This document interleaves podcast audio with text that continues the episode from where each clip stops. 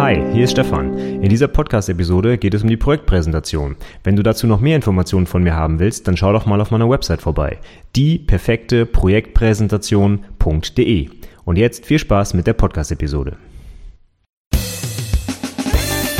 Hallo und herzlich willkommen zum Anwendungsentwickler Podcast, dem Podcast rund um die Ausbildung zum Fachinformatiker für Anwendungsentwicklung.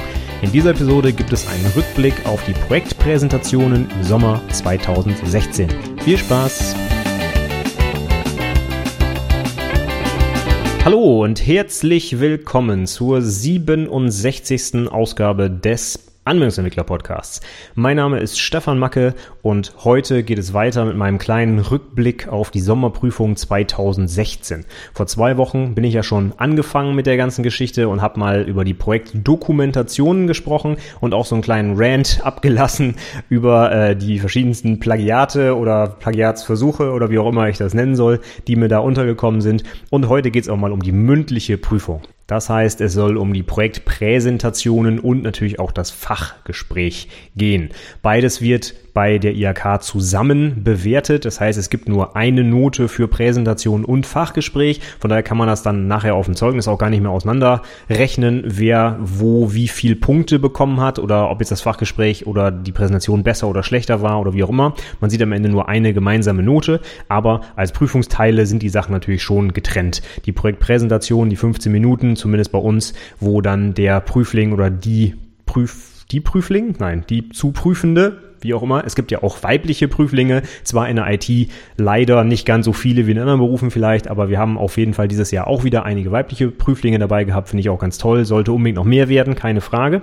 Aber ähm, was wollte ich jetzt eigentlich sagen? Ja, es ging um die 15 Minuten, genau. Also 15 Minuten hat der Prüfling Zeit, um sein Projekt vorzustellen in der Projektpräsentation. Da wird er ja normalerweise auch nicht unterbrochen. Zumindest bei uns ist das nicht so und ich wüsste auch nicht, dass es bei einer anderen IHK so gehandhabt wird. Und danach ist aber das Fachgespräch, wo dann nochmal so ein bisschen Fragen gestellt werden, auch durch den Prüfungsausschuss natürlich. Und von daher sind das schon zwei getrennte Bereiche, sage ich mal. Aber letztlich werden sie dann gemeinsam bewertet und es gibt eine Note für beide Teile, die dann auch auf dem Zeugnis steht. Aber da natürlich beide Teile auch relativ unterschiedlich sind, Präsentation halt, man steht vorne, man erzählt ein bisschen was, man wird nicht unterbrochen, man kann das äh, hunderttausendmal äh, üben und sich perfekt darauf vorbereiten und alles, äh, sage ich mal, vom Leder ziehen, was man so äh, gelernt hat in den drei Jahren vielleicht oder auch in Präsentationsschulung und wie auch immer. Und im Fachgespräch ist man dann so wieder auch so ein bisschen dem, dem Prüfungsausschuss ausgeliefert, man weiß halt nicht, welche Fragen gestellt werden und so weiter. Von daher sind die beiden Teile natürlich auch für die Prüflinge schon relativ unterschiedlich und auch vom Ablauf her, naja, Präsentation Präsentation, die kann man halt, wie gesagt, sehr oft oder sehr, sehr gut auch üben und sich gut darauf vorbereiten. Und Fachgespräch ist dann immer so ein bisschen, ja, da sag ich mal, da haben viele Prüflinge so ein bisschen Schiss auch, weil sie halt nicht wissen, was geprüft wird. Und ähm, ja, das ist halt immer eine etwas andere Situation. Das ist halt dann schon eher so eine, ja, so eine Prüfungssituation, so eine Präsentation, die hat man vielleicht auch in der Berufsschule schon oft gemacht oder auch im Unternehmen. Das ist, gehört ja zum Arbeitsalltag. Aber so ein Fachgespräch, wo man dann wirklich auch mal abgefragt wird, ist dann halt schon noch eine etwas andere Situation. Von daher habe ich die beiden Teile jetzt auch mal separat so ein bisschen betrachtet und erzählt dazu natürlich auch unterschiedliche Dinge. Fangen wir vielleicht mal mit der Präsentation an. Bei uns ist es so, dass es halt mit der Präsentation losgeht. Ich denke, das wird auch bei allen anderen IAKen so sein. Ich kann mir auch nicht vorstellen, dass eine andere Reihenfolge sinnvoll ist, aber ich kann, wie gesagt, wieder nicht für alle über 80 IAKen sprechen. Ich gehe aber davon aus, dass das eigentlich überall so ist, dass man erst präsentiert und im Anschluss kommt das Fachgespräch, denn viele Fragen beziehen sich häufig auf das Projekt und wenn man das Projekt noch gar nicht kennt als Prüfer, kann man auch keine Fragen stellen. Von daher daher erstmal die Projektpräsentation und dann das Fachgespräch. Also fangen wir mal an mit der Präsentation. Dieses Jahr habe ich so wieder die Erfahrung gemacht, dass eigentlich viele Prüflinge ein sicheres Auftreten haben bei der Präsentation. Die haben einen guten Augenkontakt zum Beispiel. Die haben äh, deutlich gesprochen, man konnte sie gut verstehen. Die haben nicht ständig auf die Wand geguckt, sondern mit den Leuten auch interagiert und ähm, ja, also wirklich auch das Publikum, also die Prüfer angesprochen. Und da muss ich sagen, das hat eigentlich bei vielen Prüflingen sehr gut geklappt. Man sieht es immer wieder, dass Leute auch sehr aufgeregt sind dann und vielleicht auch ein bisschen zittern oder man merkt es auch an der Stimme.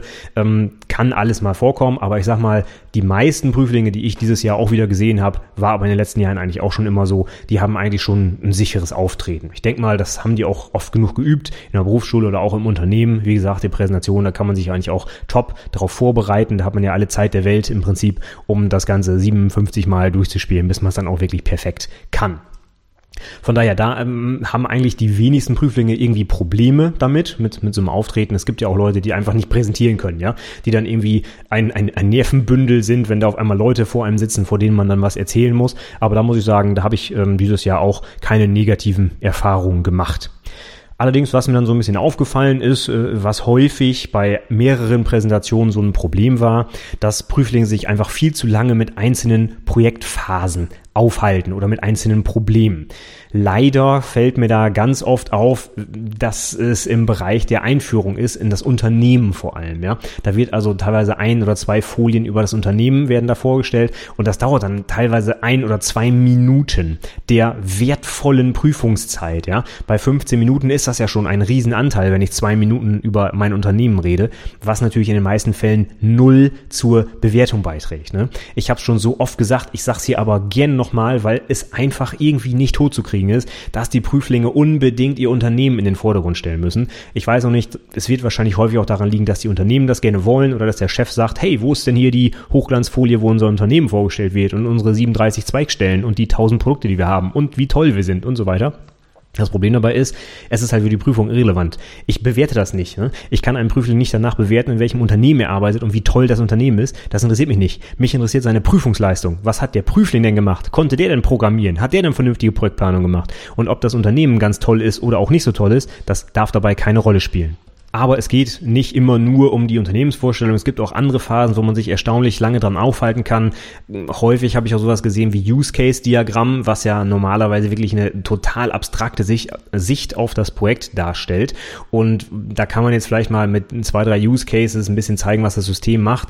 Ich muss aber nicht jeden Use Case, den ich da eingezeichnet habe, im Detail durchgehen, wofür der ist und wie die Akteure damit interagieren und so weiter. Das dauert viel zu lange. Ich habe teilweise in der Präsentation ein oder zwei Minuten Use Cases und das ist einfach, das, das, das äh, ist, ist zu viel, ja. Denn die Use Cases, so ein Use Case Diagramm, wenn ich weiß, was mein Programm machen soll, das zeichne ich irgendwie in 10 Minuten, 15 vielleicht, wenn ich noch ein Include und ein Extend drin habe, ja, dann bin ich fertig damit. Da kann ich mich also in so einer Präsentation nicht ewig mit aufhalten. Das ist einfach viel zu, wie soll ich das sagen, ist viel zu einfach, ja. Ich würde vielleicht ein bisschen mehr zeigen, also sowas wie Klassendiagramm oder Sequenzdiagramm, weiß der Geier was, Architektur, ER-Modell, das sind alles Dinge, wo ich auch ein bisschen nachdenken muss. So ein Use Case Diagramm, das ist so der Einstieg in mein Projekt und das ist mir fast, also nicht falsch verstehen, ich würde das zeigen in der Präsentation, aber ich würde da auf keinen Fall mehr als ein paar Sekunden mit verschwenden, weil das einfach von, wie soll man sagen, von, von der fachlichen Tiefe ist das einfach nicht vergleichbar mit einem komplexen ER-Modell, wo ich mir wirklich auch Gedanken machen muss, wo ich meine Entitäten sauber strukturieren muss, normalisieren muss, vielleicht welchen Tabellenmodell habe und so weiter. Und so ein Use-Case-Diagramm das kann ich im Prinzip auch auf einer, ja, auf einer Serviette zeichnen im Prinzip, um jemandem zu erklären, was mein System macht. Ist ein wichtiges Tool, erwarte ich auch eigentlich fast in jedem Projekt. Ich würde es aber in der Präsentation, wo ich wirklich so wenig Zeit habe,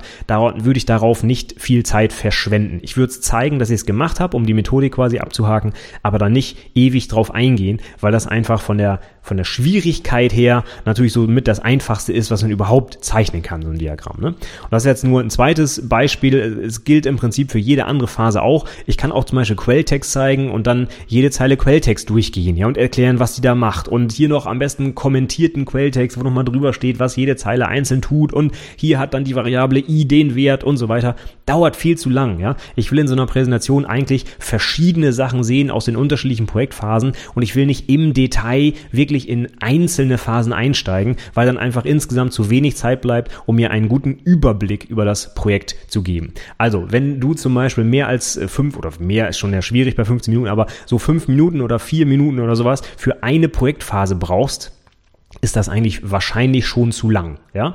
Überleg dir mal, was du in den ganzen anderen Projektphasen noch gemacht hast. Und da kommt ja einiges zusammen bei so einem großen Projekt. Und da solltest du am besten jeder Phase entsprechend Raum geben und nicht den Fokus auf eine Phase legen und den ganzen Rest drumherum quasi vergessen. Denn das führt nicht zum Ziel, egal ob es jetzt zum Beispiel die Wirtschaftlichkeit ist oder die Technik. Ähm, du brauchst beides und du kannst eigentlich nicht den Fokus auf das eine oder das andere legen, sondern es muss eigentlich immer alles gezeigt werden. Von daher halte dich nicht zu lange mit einzelnen Projektphasen auf. Schau lieber, dass alle Bereiche deines Projekts zur Geltung kommen und ja, wenn du zum Beispiel Artefakte hast, dass du die vorstellst und vielleicht ein paar Highlights kurz erwähnst, aber nicht ins Detail in große Diagramme zum Beispiel eintauchst, das kann man sowieso in der kurzen Zeit gar nicht verstehen und dann fehlen mir halt andere Punkte, die du aufgrund dieser verschwendeten Zeit halt nicht erwähnen konntest. Ja, wo wir schon beim Thema sind, vergess auch nicht oder vergiss auch nicht die Technik. Genau wie die Wirtschaftlichkeit, was ich gerade schon gesagt habe. Die Technik ist von höchstem Interesse für die Prüfer. Denn du hast ein technisches Projekt gemacht. Du hast etwas programmiert. Und wenn dann in der Präsentation in keinster Weise die Technik erwähnt wird, das geht einfach gar nicht. Und das hatten wir dieses Jahr auch schon wieder häufiger, dass Leute einfach keinen Fatz Technik da drin hatten. Ich hatte schon wieder eine Präsentation, wo am Ende der Präsentation mir nicht klar war, welche Programmiersprache überhaupt eingesetzt wurde. Und das sind solche Dinge, das geht einfach nicht. Wir haben hier ein technisches Projekt und da will ich auch alles, was die Technik hergibt, sehen. Ich will wissen, welche Plattform genutzt wurde, welche Sprache, warum vor allem das genutzt wurde. Ich möchte Use Cases sehen, ich möchte Anwendung, ja, Anwendungsfall ist ja Use Case ja gar Klassendiagramm, aber Klassendiagramm, Architektur, ich will alles Mögliche sehen von der Technik, ja. Das soll hier gleich auch vor allem fürs Fachgespräch mir ja eine gute Vorlage bieten, äh, dass ich da auch Fragen stellen kann, dass ich auch technisch irgendwo eintauchen kann und nicht so an der Oberfläche herumdümpel. Es ist hier ein Fachinformatiker für Anwendungsentwicklung, ja, da erwarte ich, dass die Technik einfach sitzt und auch wirklich in der Tiefe ähm, nicht vorgestellt wird in den 15 Minuten, das hatte ich gerade schon gesagt, aber dass die einfach beherrscht wird. Und da will ich einfach auch sehen, was der Prüfling denn in seiner äh, Projektarbeit da gemacht hat. Und da erwarte ich einfach, dass die Technik auf den Folien gezeigt wird. Übrigens auf den Folien zeigen, ne, gutes Beispiel, solche Artefakte sind ja eine sehr visuelle Darstellung, zum Beispiel von der Architektur meines Programms. Die bevorzuge ich natürlich immer im Gegensatz zu diesen grottenschlechten Textfolien, die wir leider aber dieses Jahr auch schon wieder relativ häufig hatten. Ich meinte, das war auch schon mal besser. Dieses Jahr wieder sehr viele Folien, wo einfach nur Text auf die Folie geklatscht wurde, noch nicht mal punktweise eingeblendet, sondern wirklich Klick und dann kommt die ganze Folie mit äh, sieben Punkten und Halbsätzen und weiß der Geier was. Und ich denke mir, oh mein Gott, also das, das, das habe ich wirklich schon mal besser gesehen. Und dazu passend waren auch wieder sehr häufig Cliparts auf den Folien. Ich finde das ja wirklich ganz, ganz gruselig, ne? weil das ist so eine, so eine Pseudo-Geschichte. Ich habe irgendwie eine Textfolie und habe aber irgendwo mal gehört, die Leute sind ja visuell, also muss ich dann irgendwie ein Bild reinquetschen und dann sind da wirklich diese grottigen Cliparts. Ne? So irgendwie bei der, bei der Wirtschaftlichkeit, so ein, so ein Stapel Geld oder so, oder so, so ein Clipart-Geldschein oder so. Ne? oh, gruselig, wenn ich sowas sehe. Da, da, uh, da, da graust es mir wirklich. Ne? Ähm, Finde ich ganz, ganz schrecklich. Würde ich auf keinen Fall so weiterempfehlen. Ich habe auch einen Blogartikel gerade zu dem Thema Clip, Clip Arts schon geschrieben. Kannst du mal gucken. Werde ich wahrscheinlich auch dann in den, oder wahrscheinlich, ich werde das in den Show Notes nochmal verlinken zu dieser Episode, dass du dir den Artikel mal angucken kannst, wo ich auch ein paar Beispielfolien habe mit Clip Arts und mit vernünftigen Grafiken, ja, wie man es eigentlich machen sollte. Weil diese Clip Arts, das geht einfach gar nicht. Wo wir dann schon bei den Folien sind, da gab es dann auch wieder solche Dinge wie riesengroße Tabellen, die auf die Folie gequetscht wurden. Also zum Beispiel gerade bei der Wirtschaftlichkeitsbetrachtung, wo dann eine Kostenrechnung durchgeführt wird, über sieben Spalten und äh, 23 Zeilen. Also jetzt ein bisschen übertrieben, ja, aber sieben Spalten passt wirklich teilweise schon. Und dann fünf, sechs Zeilen noch. Das kann kein Mensch mehr erkennen auf den Folien. Und selbst wenn ich es erkennen kann, weil ich nur drei Meter vom, von der Leinwand wegsitze, dann wird es sehr schwierig, das in der Kürze der Zeit überhaupt nachzuvollziehen. Ja? Also wenn du zum Beispiel vorhast, eine komplexe Kostenrechnung zu zeigen, dann streich die Tabelle so zusammen, dass man sie in wenigen Sekunden auch verstehen kann und alle unnützen Sachen dazwischen, alle Zwischenrechenschritte und so weiter, weg damit. Das kann sowieso keiner kontrollieren, beziehungsweise die Leute wollen das dann sogar kontrollieren, weil sie ja Prüfer sind und versuchen dann nachzurechnen, ob du dich vielleicht irgendwo vertan hast und so weiter und keine Sau hört dir mehr zu. Das ist wirklich schrecklich. Also lass das sein, pack die wichtigsten Zahlen auf die Folie. Du musst jetzt nicht den Rechenweg in allen kleinen Details auf die Folie quetschen oder in eine Tabelle. Das kann niemand verstehen in der kurzen Zeit. Das ist nur nervig. Auch übrigens ähm, wieder häufig leider gesehen Rechtschreibfehler auf den Folien. Ja, das geht gar nicht. Das geht bei Groß- und Kleinschreibung los oder vergessene Kommas oder sonst irgendwas. Ja, ähm, die Präsentation, das ist hier eine Prüfungsleistung. Ja, und da kann man auch noch mal fünfmal über die Folien lesen, ob man da vielleicht irgendwo einen Fehler hat. Und das darf man auch mal dem oder der Ausbilderin geben, um dann solche Sachen zu korrigieren. Das ist hier nicht einfach Copy-Paste und zusammengeklatscht und schwupp habe ich meinen Abschluss, sondern es ist eine vernünftige Prüfungsleistung, ja. Und da erwarte ich, dass Rechtschreibfehler oder sonstige Fehler wie Interpunktion, Grammatik und so weiter nicht auf den Folien erscheinen. Also bitte kontrollieren, bevor du die Präsentation hältst.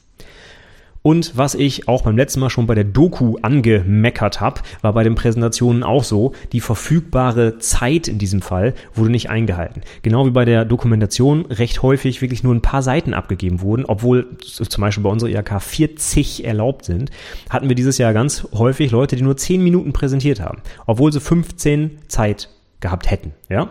Und wenn ich jetzt einfach mal, also jetzt nicht, dass wir das so bewerten würden, aber überlegen wir einfach mal, 15 Minuten sind Vorgabe, 10 mache ich. Da komme ich ja auf 66 Prozent der Zeit. Das heißt, das kann ja eigentlich nur eine 4 sein, ne? Weil ein Drittel der Inhalte nicht gezeigt wurden. Überleg einfach mal, kannst du bei, also 15 Minuten, das ist ja ein Witz, das ist ja, das ist ja nix. In 15 Minuten kann ich keine, kein 70-Stunden-Projekt eigentlich vernünftig darstellen. Das wird schon super schwierig. Wie ich dann in 10 Minuten das Gleiche hinkriegen will, ist mir einfach schleierhaft. Und die Leute machen es trotzdem, ja. Die kommen mit 10 Minuten Präsentation und da fehlt natürlich vorn und hinten alles, ja. Also, wenn du dir einfach mal vor Augen hältst, wenn du nur zwei Drittel der Zeit nutzt, kannst du eigentlich rein mathematisch schon auch nur zwei Drittel der Inhalte präsentieren. Und das wäre bei mir laut IHK-Schema 66 Prozent. Ne? Das ist gerade noch eine 4. Also, über, äh, nee, gerade noch eine 4 ist nicht richtig, also es ist mitten in der 4, ja. Aber trotzdem, also das, das geht eigentlich nicht. Und von daher schau drauf, dass du die Zeit einfach einhältst, ja. Auch dazu habe ich schon einen Blogartikel geschrieben, verlinke ich auch in den Show Notes und üb das Ganze bis zum Erbrechen, bis du exakt auf 15 Minuten kommst. Alles andere ist einfach dämlich. Die Zeit zu verschenken, die du zur Verfügung hast, das ist einfach dumm. Und was ich dieses Jahr auch, glaube ich, zum ersten Mal gesehen habe, ich weiß nicht, ob mir das vorher schon mal aufgefallen ist, da haben die Leute dann vielleicht sogar meine Empfehlung, also ich will, will mich jetzt nicht so aufspielen, vielleicht äh, war es jetzt auch Zufall, aber die, die Leute versuchen dann schon teilweise auch Bilder zu benutzen, was ja auch sinnvoll ist, absolut, ja. Aber wenn man dann ähm, mit Wasserzeichen geschützte Bilder aus dem Internet kopiert und hochskaliert, dass sie fast bis zur Unkenntlichkeit pixelig sind und mit Wasserzeichen versehen auf der Folie sind, dann weiß ich, der oder die hat einfach nichts verstanden. Ja? Was da gerade passiert, ist feinstes, äh, feinste Copyright-Verletzung, beziehungsweise Copyright, wir sind in Deutschland, ja, Urheberrechtsverletzung. Ich weiß auf jeden Fall, da ist das Wasserzeichen noch drin. Also offensichtlicher geht ja gar nicht, äh, ein, oder geht's ja gar nicht, ein Bild quasi zu klauen. Ja? Und dass das natürlich einlädt, dann im Fachgespräch da nochmal tiefer reinzugehen, ich glaube, das ist fast selbstverständlich. Abgesehen davon, dass es einfach total bescheiden aussieht, wenn ich ein pixeliges Bild mit Wasserzeichen benutze benutze, um meine Punkte hier zu illustrieren. Ja? Also wie man sowas in der Prüfung zeigen kann, es ist mir einfach schleierhaft. Da guckt offensichtlich niemand drüber über diese Präsentation vorher. Anders kann ich mir nicht erklären, dass solche Folien da tatsächlich auftauchen in der Prüfung. Also ich, ich weiß nicht, was, was sowas soll. Ja? Ja, und dann haben wir noch zum Schluss der Präsentation so ein paar Highlights, die ich äh, dieses Jahr mir mal aufgeschrieben habe, die ich ganz witzig fand. Nummer eins, ähm, da hat ein Prüfling tatsächlich dann in der Prüfung gesagt, die tatsächlichen Kosten meines Projekts dürfen aufgrund des Datenschutzes nicht genannt und gezeigt werden. Und das war natürlich die Vorlage schlechthin fürs Fachgespräch, denn was haben die Kosten mit Datenschutz zu tun? Die kurze Antwort, gar nichts. Also wenn man so eine Begründung bringt, dann weiß man eigentlich schon, dass der weder von Wirtschaft noch von Datenschutz irgendeine Ahnung hat. Denn das passt einfach überhaupt nicht zusammen. Ja, es, man könnte höchstens sagen, das möchte mein Betrieb nicht, so Geheimhaltungsgründe oder wie auch immer. Mein Chef will nicht, dass die Zahlen nach draußen gehen. Das ist alles okay, aber mit Datenschutz hat das rein gar nichts zu tun. Nur nochmal als kurze Wiederholung. Datenschutz ist der Schutz personenbezogener Daten vor Missbrauch durch Dritte. Und personenbezogene Daten sind die Daten, die ich eindeutig auf eine Person zurückführen kann. Und irgendwelche Kostensätze von Unternehmen haben nichts mit personenbezogenen Daten zu tun, aber auch wirklich gar nichts. Deswegen war das eine schöne Einladung für das Fachgespräch wo natürlich dann auch herauskam, dass, wie gesagt, diese beiden Themenbereiche überhaupt gar nicht saßen beim Prüfling. Ja, ein weiterer schöner Fauxpas, den ein Prüfling gebracht hat, in der Präsentation zu erzählen, dass sein Projekt ja schon seit ein paar Monaten im Einsatz ist, ähm, wobei eigentlich das Projekt äh, noch gar nicht hätte umgesetzt werden dürfen zu diesem Zeitpunkt, denn man darf ja erst mit äh, Einreichung, nein, nicht nur mit Einreichung, sondern mit Genehmigung des Projektantrags loslegen mit der Umsetzung seines Projekts. Und wenn ich dann natürlich in der Präsentation sage, ja, das Projekt ist ja schon seit einem Jahr im Einsatz und ich weiß jetzt eigentlich gar nicht mehr genau, wie ich es damals gemacht habe, das geht natürlich gar nicht. Ne? Also, dass derjenige durch die Prüfung fallen muss, das ist eigentlich offensichtlich, ja, weil er äh, definitiv das, das verletzt hat, dass er vor dem Projektantrag schon sein Projekt umgesetzt hat. Das geht einfach nicht. Ne? Das steht in jeder Richtlinie, jeder IHK, äh, ist das überall dick und fett geschrieben, fangen Sie nicht mit dem Projekt an, bevor der Projektantrag genehmigt wurde. Ja? Und das kann oder muss oder wird oder wie auch immer auch zum Durchfallen führen, ja, weil das Projekt einfach vor Genehmigung durchgeführt wurde. Und das geht einfach nicht, ja. Also bitte halte dich an sowas, beziehungsweise wenn du dich, warum auch immer, nicht daran halten kannst, es gibt ja vielleicht wirklich immer Umstände, dass es tatsächlich nicht möglich ist oder dass du es vorher umsetzen musst, ja, dann achte bitte drauf, dass du es nicht so formulierst oder dass du es den Prüfer nicht auch noch unter die Nase hältst. Ja, ich meine, man kann ja, wenn man ein bisschen im Berichtsheft durchblättert, äh, ne, das machen die Prüfer ja auch oder wir auch, ähm, gucken mal, wie, wie, wie, was hat der Prüfling denn zu der Zeit gemacht? Und wenn natürlich dann ein Jahr im Vorfeld steht, ich habe schon mit dem IHK-Projekt begonnen, ja, ne, das ist dann wirklich schwierig. Was, was sollen wir dann machen? Das ist definitiv eigentlich ein Grund, um durchzufallen. Von daher, bei solchen Sachen einfach die Klappe halten und versuchen, das so rüberzubringen, als hättest du es vernünftig umgesetzt. Alles andere ist wirklich, da muss man schon, äh, ja, da muss man dich eigentlich durchfallen lassen bei sowas, ne? Also, aufpassen bei so einem, so einem unnützen, doofen Zeug. Das muss einfach nicht sein. Und ein letztes Beispiel, was ich auch noch schön fand in einer Präsentation, da wurde ein bisschen Source Code gezeigt und ich sage ja auch immer wieder, ne, wenn Source Code zeigen, dann wenigstens was Interessantes und nicht Klassen mit äh, Gettern und Settern. Ne. Das ist einfach total langweilig und bringt uns nicht voran. Ne. Aber da wurde sogar ein bisschen Code gezeigt und auch aus dem äh, zentralen Algorithmus, den derjenige da programmiert hatte und das war auch tatsächlich mal schöner, interessanter Code. Aber mittendrin in diesem Algorithmus war ein leerer Catch-Block. Ne. Da war ein Try-Catch, Ding um, um eine, um eine Abfrage. Ich, der hat irgendwas mit einer Hardware gemacht und hat er irgendwie eine Hardware-Schnittstelle abgefragt und da könnte auch mal was schief gehen im Prinzip. Und da hat er ein schönes Try-Catch drum gemacht. Schön gemacht eigentlich. Die Schnittstelle kann einen Fehler werfen bei der Abfrage und das ist alles okay. Aber der Catch-Block war dann einfach leer. Das heißt, in dem Catch-Block stand nichts drin. Der war einfach, ne, Klammer auf, Klammer zu und dann war's das. Und das ist natürlich so ein Ding, das geht gar nicht, ja. Und dann wurde natürlich auch noch äh, in der Präsentation darauf eingegangen, dass man hier ja eine Fehlerbehandlung eingebaut hätte, denn um die Abfrage war ja ein Try-Catch-Block drum.